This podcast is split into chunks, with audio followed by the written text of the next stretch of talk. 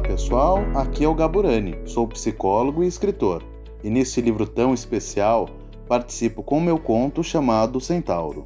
Neste conto, abordamos as perdas, o luto e a depressão. A morte é algo natural, algo que encerra um ciclo, mas não é fácil aceitá-la, tampouco entender os porquês. São momentos em que a tristeza é tão grande e ela nos abraça com seus braços frios. E às vezes é difícil conseguir desfazer esse abraço e continuar a viver. E por isso, lembre-se, você não está sozinho.